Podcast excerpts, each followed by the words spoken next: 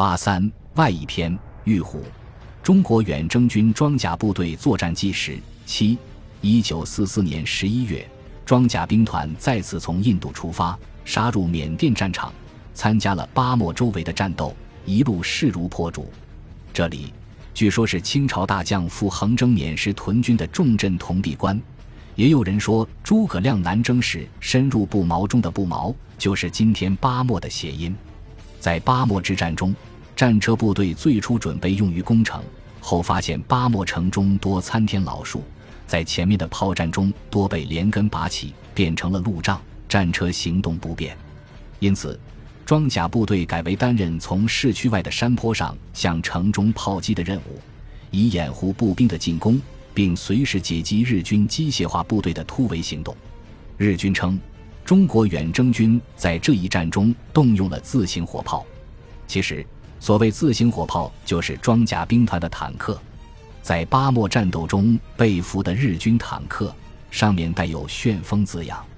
整个巴莫都被远征军包围了，哪怕是写上被超风的，也跑不出去了。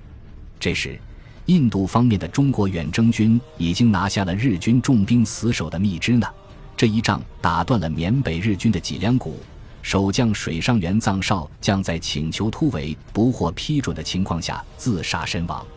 云南方面的远征军也终于粉碎了日军在松山、腾越一线的顽强抵抗，夺取龙陵，收复滇西全部失地指日可待。此时的日军虽然在北缅投入的兵力大大增加。师团级番号从两个加到了六个，但斗志早已和胡康河谷战斗不可同日而语。面对装备训练都在自己之上的中国远征军，日军作战日趋消极，装甲兵团在没有遇到如鹰开膛那样的硬仗，作战较为顺利。不过，令很多装甲部队官兵遗憾的是，他们一直想与曾在中国战场骄横一时的日军战车部队当面打一仗。却始终未能找到机会。在巴莫战场，日军曾投入装甲部队，但由于日军城防司令元好三大佐不懂装甲作战，参战的日军车辆一部分被半埋在工事中充当支撑点，多半被远征军密集的炮火摧毁；一部分因油料不足无法突围，被远征军俘获。双方并没发生坦克之间的对战。一九四五年一月二十七日。远征军 X 部队和 Y 部队在芒友会师，中印公路正式开通。但是，对装甲兵团来说，战斗并没有结束。一九四五年一月二十九日，扫荡中印公路周围日军向新围和腊树方向进攻的远征军装甲兵团，意外的在新围门户柜街与日军装甲部队遭遇。中日装甲部队的对决，居然在这个大剧已经落幕的时候发生了。说来这也符合逻辑，在前面的战斗中，日军装甲部队一直回避和优势的远征军装甲部队正面交手，但随着中国军队的节节进逼，日军回旋的余地越来越小，至此双方终于迎面碰撞。这一战是缅北战场罕见的战车之间的作战。远征军装甲兵团参加这次战斗的，包括中型战车突击队和战车第一营的第三连。令人遗憾的是，参战的美军官兵回忆这一战时，多琢磨于自己所驾驶坦克的战绩，对中方的战绩描述不多。根据双方记载，这一战还原后大约是这样的：当时已近傍晚，装甲兵团的部队奉命支援步兵攻占鬼街，他们并没有直冲镇子，而是沿着镇子旁边丘陵上的公路搜索攻击，以占领攻击阵地。这条山腰上的公路旁有一个小的冲击扇平原，在这里，远征军中型战车突击队的谢尔曼战车和第三连的斯图亚特式轻型战车在这里分开，轻战车部队在山路展开，准备对贵街镇进行攻击；中战车则在上方担任警戒，并提供炮火支援。在谢尔曼坦克上的克劳福德回忆，贵街镇周围环绕着片片稻田。山上则长满了比人还高的蒿草，此时还无法判断镇子里有无日军。坦克兵们都把脑袋和肩膀伸出坦克的顶盖朝外看。就在大家的注意力都在镇子上时，克劳福德忽然发现山上有几个草堆动了起来，他在最初的惊讶后立即醒悟过来，那是隐藏在草丛中的日本坦克。几乎与此同时，日军坦克对准中国远征军的战车开火了。果然，隐藏在草堆中的正是日军第十四坦克联队所属的一队九七改式和九五式战车。这个坦克联队在英帕尔之战中损失惨重，撤退到曼德勒后，于十二月调往缅北。此时刚刚隶属于第十八师团。由于在前面的战斗中损失过大，只剩了不多的几辆战车，这支日军装甲部队东躲西藏，始终不敢和远征军正面交手。由于当时中美联合空军已经掌握了缅北上空的制空权。日军战车部队在空袭中受损严重，眼看无法全身而退。这一次，索性在山坡上设伏，试图利用近战和远征军的坦克部队拼一个鱼死网破。和九七式原型车相比，九七改式战车保留了炮塔不在车体中线等特点，但主炮从五十七毫米短管步兵炮更换为四十七毫米反坦克炮，增强了反坦克能力。日军使用这种战车与远征军交手，本来是一个比较好的选择，虽然比 M 四坦克依然要差一点。但英帕尔一战，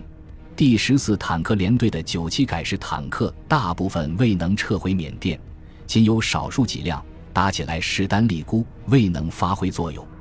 日军这种战术不能不说有一定的道理，在菲律宾不多的几次坦克战中。日军就曾利用近距离的伏击弥补火力的不足，取得过一定的战绩。不幸的是，在缅北战场上的远征军装甲部队此时已经久经战阵，反应极快，在发现日军坦克的同时，纷纷开始转向迎战。坦克手的耳机里一片纷乱，克劳福德在大声报告日军坦克方位，指挥官下令对日军坦克开火，而在命令下达之前。谢尔曼坦克已经向日军射出了第一排炮弹。谢尔曼坦克中唯一情况不太好的正是克劳福德的坦克，他的坦克一直有发动机的问题，经常在上坡时熄火。这时又出了故障，发动不起来了，顿时成为日军射击的死靶。另一辆谢尔曼坦克上的官兵发现他的处境危险，匆匆赶来拖带，但因为地形原因，托索拉段，也无法将其拉到安全地段。克劳福德冒着日军的炮弹跳下车来，试图排除故障。正在这时，一颗炮弹击中了他的坦克。等克劳福德清醒过来，他才发现自己的运气很好，纷飞的弹片并没有将他击伤，而他的谢尔曼坦克呢，仅仅是在炮塔下方被打了一个小洞，战斗力一切如常。另一名美军顾问斯蒂威也参加了这次战斗，他回忆参战的日军坦克太小了。炮弹打上去就像穿透纸板一样，他的感受是正确的。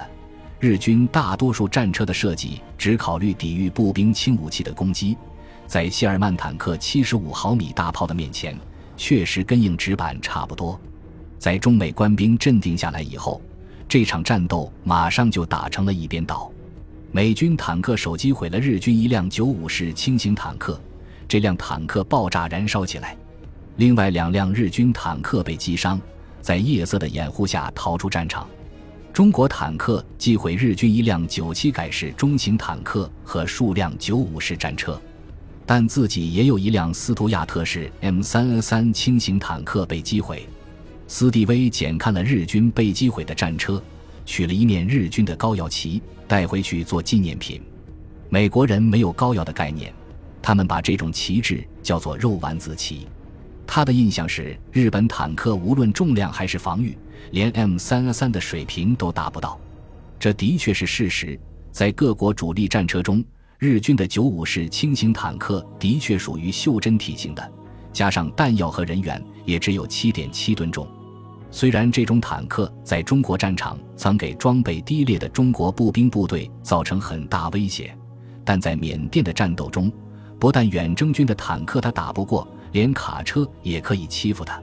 一九四四年十二月，远征军的卡车驾驶员邓中华就曾经用美制导骑大卡车撞翻了一辆袭击运输部队的日军九五式坦克，创造了战争史上的奇迹。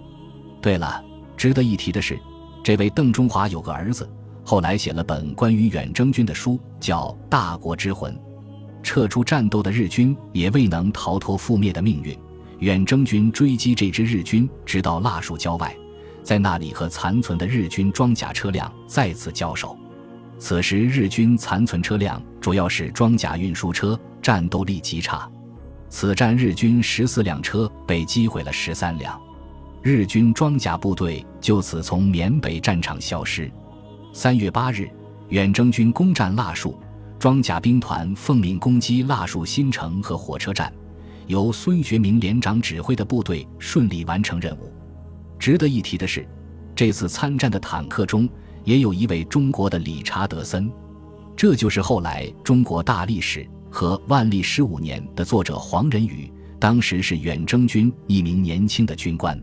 他回忆装甲兵团的时候这样写道：“芦草丛里，纵横摆着几十部轻战车和中战车，炮塔上用红白漆料涂着狰狞面目。”装甲车上楷字大书“先锋”“扫荡”和许多耀武扬威的字句，顶上天线杆挂着战旗，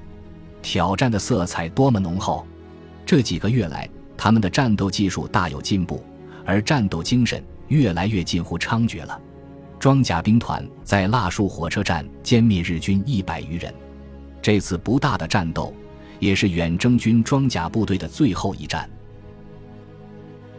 本集播放完毕，感谢您的收听，喜欢请订阅加关注，主页有更多精彩内容。